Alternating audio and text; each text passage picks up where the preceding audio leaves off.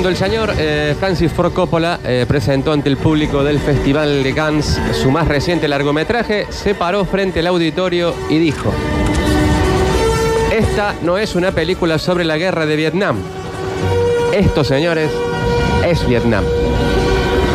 Quizás con esa frase eh, resuman lo caótico y problemático que fue todo durante el rodaje de la película que vamos a pasar a contar a continuación. Hablamos de Apocalipsis Now, la gran película bélica del señor Francis Ford Coppola. Ya lo dijo Violeta Lorre.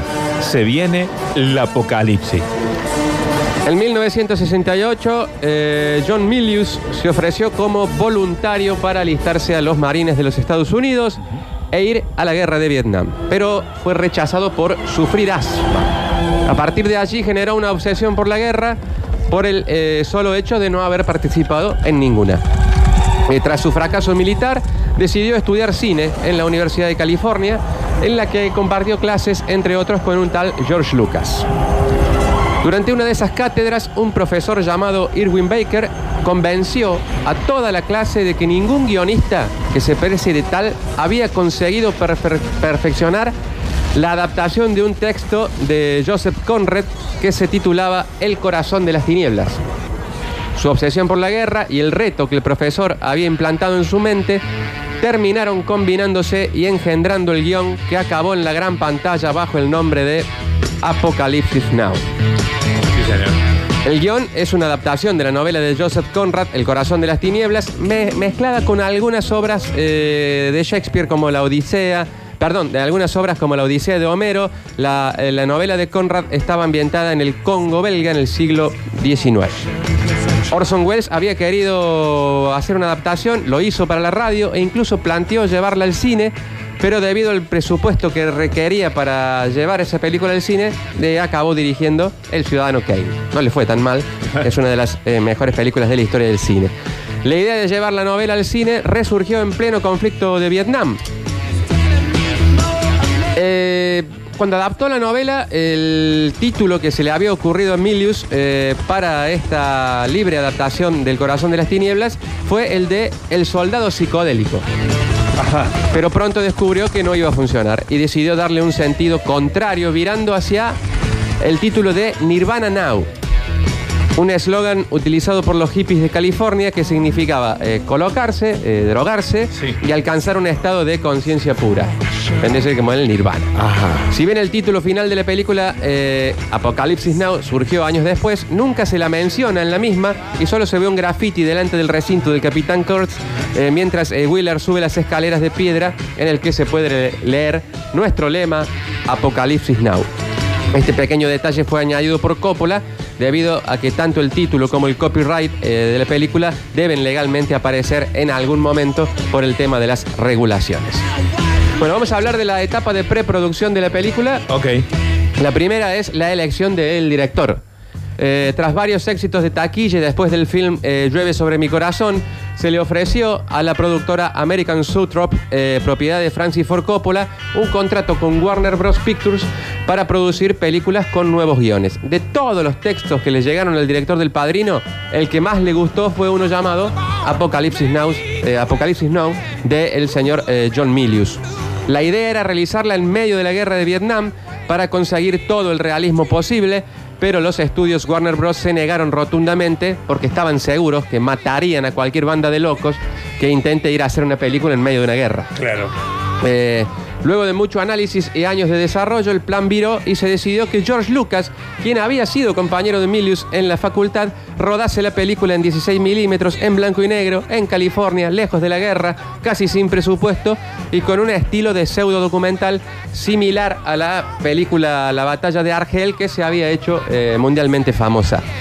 El proyecto fue perdiendo adeptos en los estudios de Hollywood. Lucas se bajó para dirigir una pequeña película llamada Star Wars, eh, con la que le fue algo bien.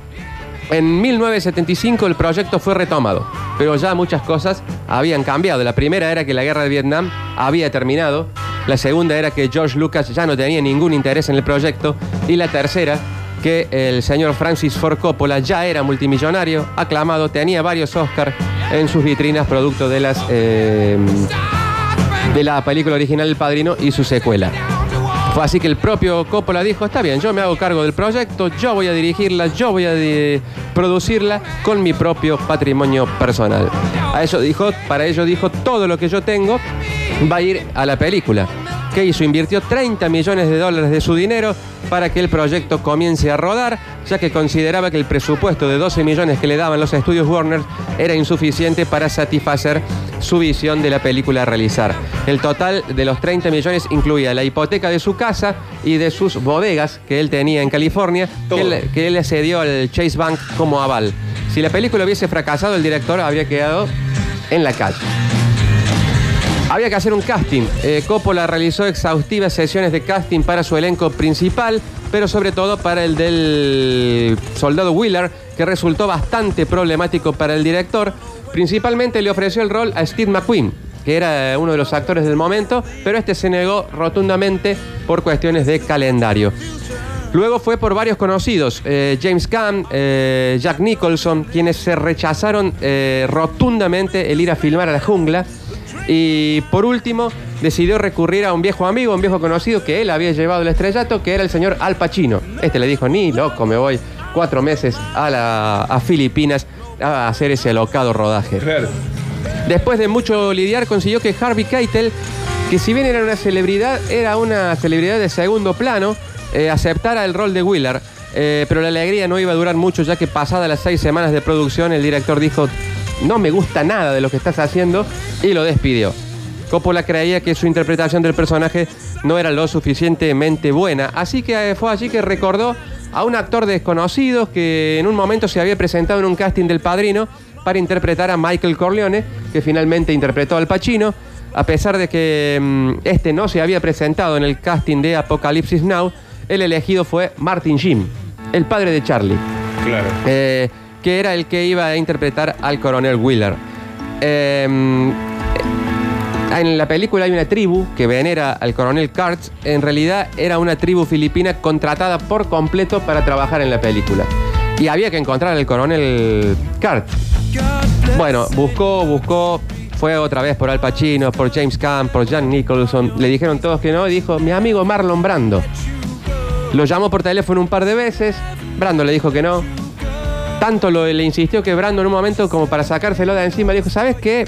Yo quiero 3 millones y medio de dólares por la película. eh, cuando esté esa plata, háblame. Si no, no me llames más. Que vendría a ser a, a nivel de hoy como que un actor te pida algo así como unos 50 millones de dólares para trabajar en tu película. Bien. Eh, aparecieron los 3 millones de dólares, lo llamaron al bueno de Brando y este prometió eh, presentarse en el set de filmación en Filipinas, pero ya vamos después a hablar de lo que fue eh, la presencia de Brando en Filipinas. Eh, el calendario, en principio, algunos querían filmar en una locación cercana a Vietnam, pero Coppola rechazó la idea y acabó comprometiendo al propio presidente de Filipinas, Ferdinand Marcos, a que le preste helicópteros, ametralladores, ametralladoras y todas las locaciones que fueran necesarias. Se planearon 14 semanas de rodaje en Filipinas durante la primavera de 1976, un plan que parecía cumplirse todo bien hasta que un tifón arrasó con todos los sets de filmación y destruyó parte del equipo, de los decorados, y la producción se aplazara durante ocho semanas. El Departamento de Justicia de Defensa de los Estados Unidos le negó cualquier tipo de asistencia al rodaje por su mensaje antivietnamita. Eh, Coppola retomó el proyecto con un desenfreno temerario y el rodaje se extendió hasta mayo de 1977. La postproducción duró más de dos años y la película finalmente vio la luz en 1979. El rodaje. La película se llamaba Apocalipsis Now. Sí. Dentro del rodaje empezaron a circular versiones como Apocalipsis When, que vendría a ser Apocalipsis Cuando, y eh, durante el final del rodaje se llegó a decir que la película podría tranquilamente ser Apocalipsis Never. Pensaron que nunca la iban a estrenar. Sí. Eh, bueno, poco antes de comenzar la producción del De poca rodaje. fe, gente de Sí. poca fe, che. No, pasaron cosas. Claro. Eh, poco antes de la producción del rodaje, Francis Ford Coppola llamó a Roger Corman, quien había trabajado en la producción del Padrino, eh, para preguntarle y pedirle un consejo sobre filmar en las Filipinas. La respuesta del productor fue tajante: No vayas, le dijo. No hay forma. Eh, pero ya era demasiado tarde. El director de 37 años, con varios Oscars en su haber, ya había partido con toda su familia al rodaje más alocado de todos los tiempos que debía durar cuatro meses y se extendió por más de año y medio. Claro. La situación en Filipinas, Poquito. sí, la situación en Filipinas ya era de por sí complicada.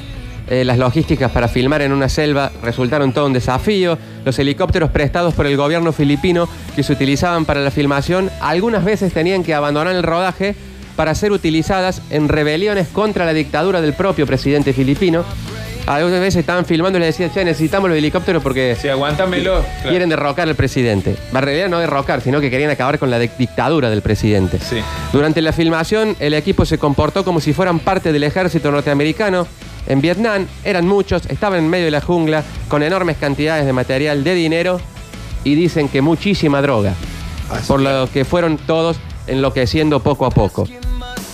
Durante el rodaje, el tifón Olga destruyó parte de los decorados del equipo. El director aprovechó para filmar algunas escenas hasta que la cosa se puso fea y tuvo que suspender el rodaje durante varias semanas. El actor Martin Sheen, que había eh, llegado para salvar la, pro- la producción, llegó con su propia dosis de caos al rodaje. Estaba pasando por una fase de alcoholismo de tal envergadura que pasó circunstancias eh, demasiado extremas. O sea que por, por la situación que estaba viviendo cada uno se iban atrayendo Sí, así. sí. Claro. Eh, demasiado extremas durante la filmación. Cortes en la cara, en los brazos, crisis de nervios, un infarto. Fueron algunos de los males que vivió el actor a causa del consumo excesivo de alcohol, las condiciones de filmación y el asfixiante calor de la selva. En la primera toma, eh, estuvo realmente borracho y drogado durante el rodaje de la escena que abre la película. Ese día cumplía 36 años y Coppola lo manipuló hasta lograr que el intérprete sacase todos sus demonios interiores en la famosa escena en la que rompe un espejo, que realmente ocurrió. En la escena donde su personaje rompe el espejo es auténtica y a pesar de su corte en la mano, el actor insistió en continuar rodando, eh, pero eso no sería lo peor para el padre de Charlie Sheen. Eh, Coppola improvisó varios finales para la película, no le gustó ninguno y en marzo del 77 les dijo a todos, vamos de nuevo para Filipinas, vamos a eh, reanudar el rodaje. Este viaje de regreso casi mató al actor Martin Sheen. A pocos días de llegar, el actor sufrió un infarto en plena filmación. El director tuvo que ocultar la situación para que United Artists no se retirara del proyecto. A Coppola le dio un ataque de epilepsia al enterarse de la noticia de que Jean había sufrido un infarto. Cuando se recuperó, empezó a gritarle a los jefes del estudio eh, que no den noticias falsas. Circulaba la noticia de que Martin había muerto en el hospital y Coppola gritó, si Martin muere, no estará muerto hasta que yo lo diga Claro. porque se le venía todo el caos si el actor llegaba a fallecer en medio de filmación. Agarró a su hermano Joe Esteves, que estaba allí eh, eh, ayudando a Martin Sheen durante el infarto, y le dijo, venga, usted es muy parecido, tiene que filmar las escenas de su hermano ¿Eh? hasta que éste se recupere. Ok. Hay un documental sobre el- la filmación en donde se puede apreciar cómo el actor Martin Sheen tuvo que tomar un colectivo hasta las oficinas de producción con un fuerte dolor en el pecho. Luego es llevado a un hospital y en el nosocomio aparece un sacerdote que llega para darle la extrema unción. Estaba prácticamente muerto Sí, sí. Martin Sheen. Eh, en palabras del propio Martin Sheen, eh, dijo, me desmoroné completamente, mi, ex- mi espíritu estaba expuesto, lloré, lloré, lloré, me puse completamente gris, mis ojos, mi barba, todo gris. Eh, aunque el actor regresó al set y terminó de filmar, tuvo que luchar muchísimo para recuperarse de lo sucedido. Después se hundió en una depresión, se separó de su esposa, bebió mucho, terminó en la cárcel tras intentar agredir a un policía y Coppola tuvo que salir a, re- a rescatar a su estrella. Eh, años más tarde le dijo a la revista Rolling Stone Martin Sheen, tengo muchos sentimientos encontrados sobre Francis. Lo que más amo de él es que nunca, como un buen general, te pidió que hicieras algo que él no haría. Él estaba allí con nosotros, vivía en medio de la mierda, y con barro hasta el culo, eh, sufría las mismas enfermedades, comía la misma comida, pero no creo que se haya dado cuenta lo difícil que es trabajar con él, dijo Martin Sheen eh, muchísimos años más tarde. Al Bueno, parecer... es que la película casi lo mata. Sí, No, más, imagínate. más Claro. o menos. Al parecer corría muchísima droga durante el rodaje. Eh, pero el que se llevó todos los honores al, respeto, al respecto perdón, fue Dennis Hopper. Eh, según trascendidos, el actor filmó todas y cada una de sus escenas totalmente drogado. Y ni se molestaba en aprender sus diálogos, llegó a ser una verdadera pesadilla para todos. A medida que el rodaje transcurría, Coppola iba introduciendo cambios en el guion sobre la marcha. Eso causó muchos retrasos, por lo que los ejecutivos de los estudios Warner comenzaron a preocuparse de que el director nunca iba a, finalizar el rodaje. Por ese motivo enviaron al guionista Milius a Filipinas a que vaya a hablar con Coppola a ver qué onda, qué estaba pasando. Claro. Al respecto, Milius dijo, Me sentí como cuando enviaron a Von Roosevelt a, a hablar con Hitler en 1944 a decirle que a decirle la frase mi Führer sin gasolina todo está perdido en Rusia, como que las tropas eh, alemanas estaban quedando sin combustible en Rusia y que los iban a, destruir. sí. Eh, luego de dos horas de charla con Coppola salí del lugar pensando al diablo con la gasolina, este tipo es un genio y la victoria final es posible. Así que volví a Hollywood y les dije, puede demorarse todo lo que quieran, pero este hombre está haciendo una obra de arte. Eh, eh, Jimmy Carter ordenó, presidente por aquellos, por aquellos entonces, la censura de la película. Para evitar todo esto, Coppola estrenó una versión del film en el Festival de Cannes, sin títulos de crédito, con un final alternativo que no fue el final que después mostró. Sí. Ganó la Palma de Oro en Cannes, ganó fama y la película pudo ser estrenada en los Estados Unidos. Eleanor Coppola, la mujer del director, fue filmando diferentes fases del rodaje. Todo este material se puede ver en un tremendo documental que se llama Corazones en la Oscuridad, la filmación del apocalipsis. Eh, allí se puede apreciar gran parte de la, locura que se vivió en la filmación de la película. Eleanor arranca la locución del documental diciendo, Francis está haciendo una película que es una metáfora de un viaje en sí mismo. Este es un documento muy valioso para entender lo que pasó durante la filmación. Más adelante, ya en medio de la locura, la mujer expresa, da miedo ver a alguien que amas e ir al centro de sí mismo, enfrentar sus miedos, el fracaso, la muerte, volverse loco. Eh, te, te- tenés que fallar un poco, morir un poco, volverte un poco loco para llegar al otro lado y me está dando miedo lo que está pasando aquí, dice la señora de Coppola. Claro.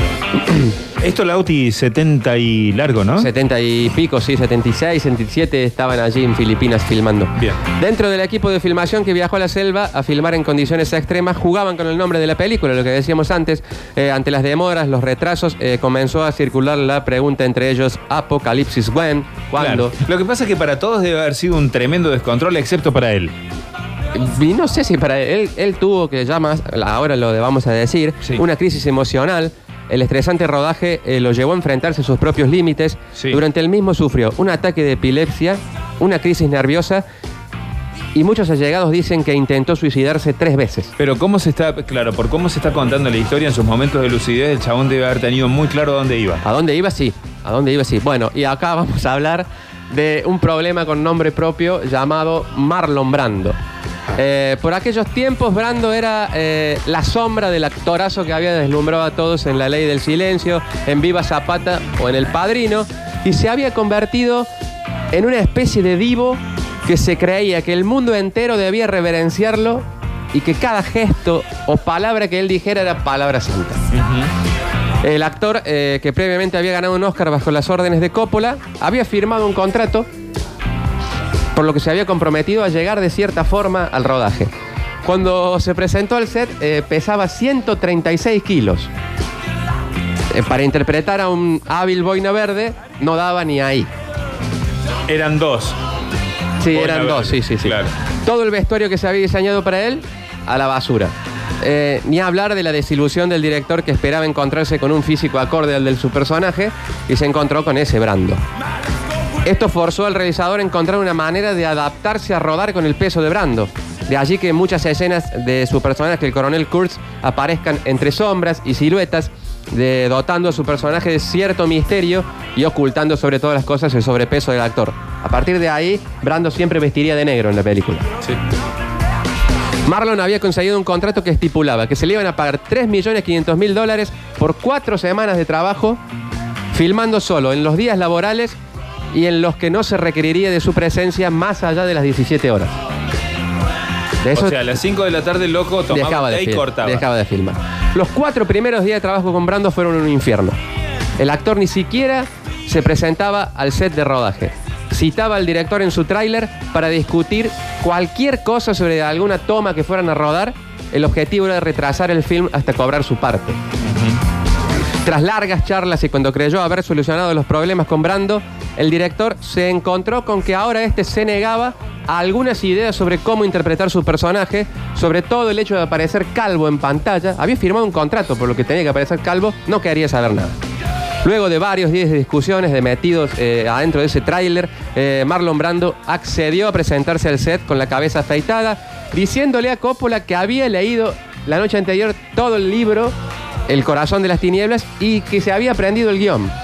Eh, y que iba a inspirarse en el libro para interpretarlo tal cual estaba escrito el personaje del coronel Kurtz en, eh, en ese libro. Todo era mentira. Mentira. Eh, llegó al otro día al set de rodaje eh, y no sabía en una sola línea, no sabía qué estaba haciendo. Eh, para evitar retrasar la filmación y seguir discutiendo con la estrella, Coppola decidió darle libertad interpretativa. eh, iba filmando, mientras tanto iba hablando con él, iba diciendo lo que tenía que decir y todo eso. Apareció otro problema. más adelante, cuando el bueno de Marlon llegó al set exigiendo que no quería a Dennis Hopper en el plató. No, esto, digamos, a ver, corriendo una carrerita a ver quién estaba más loco, Sí, sí, ¿no? sí, de sí, los sí. dos. Ya él ya no tenía de qué quejarse de lo que le había pasado como Sí. actor. Eh, Dijo, ya no, a este no lo quiero. A Dennis Hopper no lo quiero actuando conmigo. Y era algo muy difícil de cumplir porque tenían varias escenas juntos. Así que bueno, primero había que filmar las escenas con Marlon Brando y después con Hopper, a quien hubo que explicarle que Marlon Brando no lo quería ni ver. Claro. Y, mm, y, y que, que ponga caras de que como si Brando estuviera con él en una escena donde le tenían que tirar frutas en la cara, eh, tenía que poner caras como que le hubieran tirado frutas. Bueno, fue un caos la filmación con el señor Marlon Brando.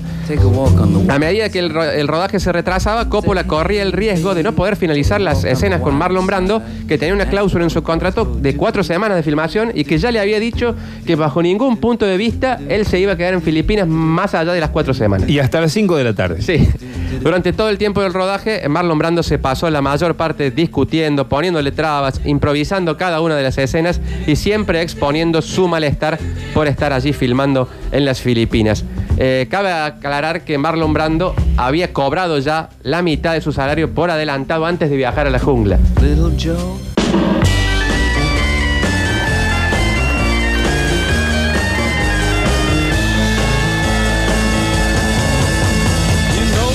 ¿A dónde habíamos quedado?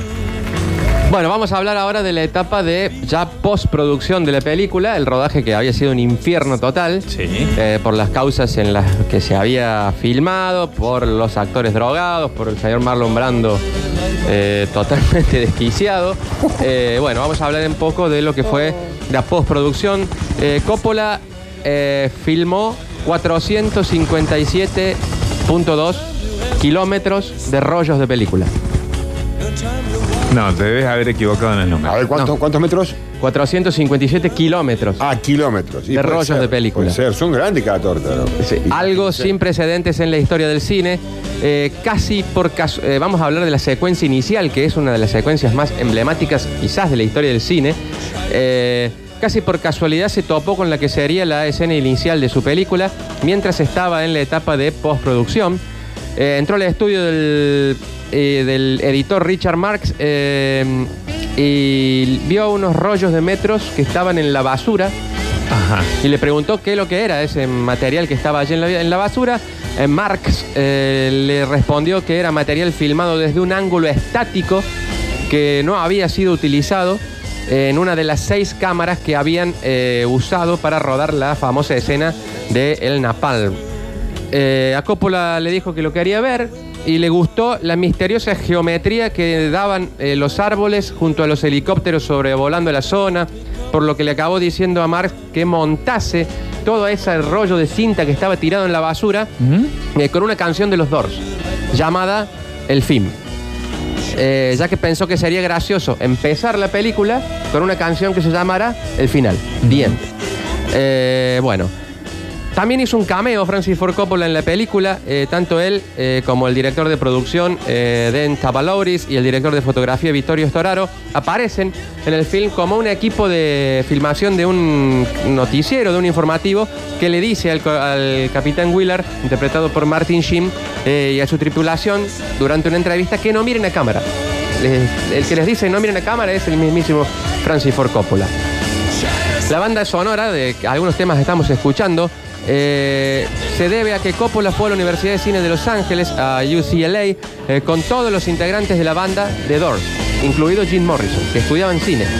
Eh, por este motivo, los músicos le cedieron las grabaciones originales de algunos temas que fueron incluidos en la película. Mucho de lo que se ve en la película no estaba en el guion original del film, sino que salió del genio de Coppola. Una de esas cosas es el genial personaje que interpreta Dennis Hopper, Originalmente el actor debía interpretar a un capitán de las fuerzas especiales, que luego fue interpretado por eh, Scott Glenn, pero cuando llegó al set de rodaje llegó todo con su onda hippie, de pelo largo, barba, y para ello Coppola lo, imaginó en un personaje ficticio que no existía en la historia. Fue así que nació el corresponsal, de guerra que vivía totalmente drogado y que todos sus diálogos incluían citas de T.C. Eliot. Eh, una camiseta de campesino, unos collares, un puñado de cámaras colgando de su cuello y el enorme talento actoral que tenía Dennis Hopper hicieron el resto. A Coppola no le gustaba el final original que tenía planteado en el guion de Milius, en donde todas las fuerzas norvietnamitas atacaban al coronel Kurtz y sus seguidores en una enorme batalla, por lo que el director lo descartó, eh, ya que no encajaba con la película que él venía rodando. Tomando consejos de un amigo de la UCLA y del actor Dennis Hopper, decidió crear el final que, ve- que vimos, un final más místico, eh, más eh, con conceptos sobre la muerte, el volver a nacer y todo ello. En la película aparecen actores, eh, pequeños roles que luego llegarían a ser grandes estrellas de Hollywood, como el señor Harrison Ford o Lawrence Fishburne, el Morfeo de Matrix, eh, que tenía apenas 14 años en aquel rodaje de Apocalipsis Now. 14. Sí. Algunas curiosidades. La escena en donde se muestra el sacrificio de una vaca en la película es real. Opa. La vaca fue sacrificada realmente en el rodaje. Eh, la idea de incluirla surgió ya que Coppola asistió a un ritual en su honor, en donde se sacrificó una vaca y al finalizar el mismo, el sacerdote del pueblo le ofreció el corazón del animal, diciéndole que se lo merecía porque Coppola tenía un gran corazón. A partir de allí, Coppola dijo, quiero esa misma escena en mi película. La escenografía de la película tenía algunos detalles muy, pero muy, pero muy realistas. Sí. El set estaba infestado de ratas, por ejemplo. Al diseñador de producción le parecía que esto le agregaba un toque de realidad a la atmósfera de la película, pero por si esto fuera poco, había algo peor, ¿Qué? que era muy, pero muy realista también. Los encargados de la utilería tenían una carpa ubicada detrás del lugar donde se servía la comida y allí se podía apreciar una fila de cadáveres humanos reales listos para ser utilizados como parte del decorado. Quien los proveía aseguró que estos provenían de una morgue donde eran utilizados por estudiantes de medicina, pero esto no era cierto. Ah, ¿no? Un día llegó la policía al set y resultó ser que quien proveía los cadáveres era un profanador de tumbas eh, que había estado robando en distintos cementerios algunos cadáveres. Eh, la policía se apareció en el rodaje, retuvo los pasaportes de todo el equipo hasta que la situación se aclaró, los cuerpos fueron retirados, el hombre fue arrestado Sí, y claro. se dijo que Coppola y equipo no tenían absolutamente nada que ver con ello. Sin dudas, Apocalipsis Now fue la película más emblemática sobre la guerra de Vietnam. Pelea quizás junto con Rescatando al Soldado Ryan como la película bélica más importante de todos los tiempos.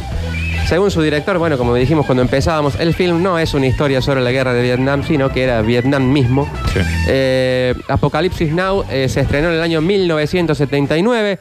Fue dirigida por Francis Ford Coppola. En su elenco contaba con Marlon Brando, Martin Sheen, Robert Duvall, Dennis Hopper, Harrison Ford, Laren Fishburne, entre otros. Tuvo un presupuesto de 31 millones de dólares, recaudó 150. Coppola salvó su casa y sus viñedos eh, por la recaudación de la película.